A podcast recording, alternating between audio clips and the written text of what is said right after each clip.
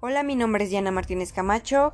Soy estudiante del primer grado Grupo A en la Universidad Benito Juárez y hoy les quiero presentar un tema demasiado interesante de la materia de anatomía humana. Bueno, y voy a empezar. ¿Qué es? Es un conjunto de órganos. Cada órgano cumple una función vital para el cuerpo humano, ¿ok? y está compuesto por el hígado, vesícula biliar, intestino grueso y delgado, estómago, esófago, apéndice, boca. Em, también está el conducto anal, el páncreas y el colon. Bueno, y quiero empezar por la boca. Bueno, y como todos sabemos, todos tenemos dientes, ¿no? Ah, la función de los dientes eh, son diferentes, ¿ok? Por ejemplo, los incisivos cortan los alimentos cuando los muerdes, o sea, cuando quieres introducir algo a la boca. Los caninos desgarran la comida. Mm, los premolares los trituran. Y los molares eh, terminan de triturarlos o hacerlos más pequeños. Bueno, y es una parte también muy importante, es que la lengua ayuda a empujar la comida contra los dientes, o sea que trata de que estén ahí en, entre los dientes superiores e inferiores. Bueno, y ahora les quiero hablar sobre las tres partes de glándulas salivales. Unas son grandes y otras son pequeñas. Son cientos de pequeñas, ¿ok? Y estas producen saliva, ¿ok? También conocida como esputo. Bueno, y estas secretan la saliva, ¿no? Por ductos y esta saliva ayuda a aumentar la comida que es demasiado mm, seca para que pueda ser más fácil masticarla y tragarla. Bueno, y ahora les quiero hablar sobre cómo qué hacen para que lleguen a su función. Mm, tiene seis este, pasos. La primera es la masticación. Es el proceso en donde trituramos la comida. Anteriormente ya lo había dicho. Ah, la salivación, como sabemos, es cuando secretamos la saliva, y la deglución es como tal tragar los alimentos. La nerviosa, que ayuda a regular la este tenemos la nerviosa que regula la función del músculo liso. Y la hormonal, como lo dice, pues son hormonas. Después tenemos a la digestión, que es donde el alimento se vuelve en pequeñas eh, partículas para poder ser absorbidas por el cuerpo.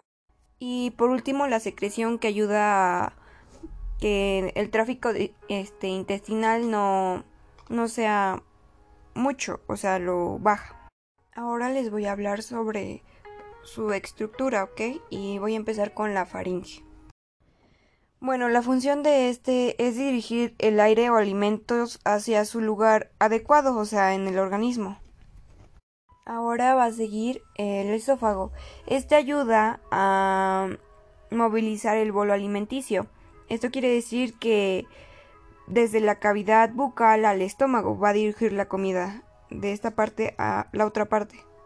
Bueno, y como antes he dicho, eh, la deglución es eh, la acción de pasar el alimento, o sea que recorre eh, de la boca hacia el estómago. Ahora sigue el estómago. Este ayuda a digerir los alimentos, mezclarlos con los jugos gástricos para poder este, deshacerlos y tomar en cierta parte los beneficios que necesitamos para el cuerpo. Bueno, y el estómago va a tener tres elementos más para completar su función. Uno de ellos es el páncreas, que su función es ayudar a nivelar los niveles de azúcar en la sangre. Bueno, y también tenemos al hígado, que ayuda a los niveles químicos en la sangre, ¿ok? Eh, eh, como tal, bueno, este secreta un, un líquido llamado bilis. Y este ayuda a descomponer las grasas y también ahora sí que prepararla para la digestión y absorción de los alimentos. Bueno, el siguiente es la bilis y esta ayuda a contener eh, el líquido de la bilis. Este es producido por el hígado, ya antes lo había dicho. Este ayuda también a la digestión de las grasas y pasarlos por el intestino delgado. Bueno, y ahora vamos a pasar por el intestino delgado. Este ayuda o tiene una responsabilidad mayor porque este ayuda a absorber los nutrientes que necesitamos de los alimentos ingeridos. Bueno, y este se, se divide como en tres partes. Bueno, tiene tres elementos para cumplir su función.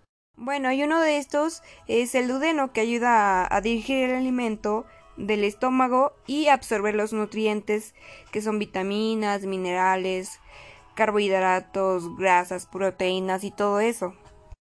Y esta ayuda como a dirigirlo o repartirlo para el cuerpo para que lo puedan utilizar con una acción correcta. El yuyeno también ayuda a la absorción de nutrientes, vitaminas y bueno, aguas que puedan tener los alimentos y que ésta pueda ser utilizada para el cuerpo. Bueno, y también tenemos al ilión, que también ayuda a la absorción, a la digestión y absorbe todos los este, nutrientes em, que vienen del estómago y del intestino delgado. Y ya para concluir, eh, les quiero presentar el intestino grueso.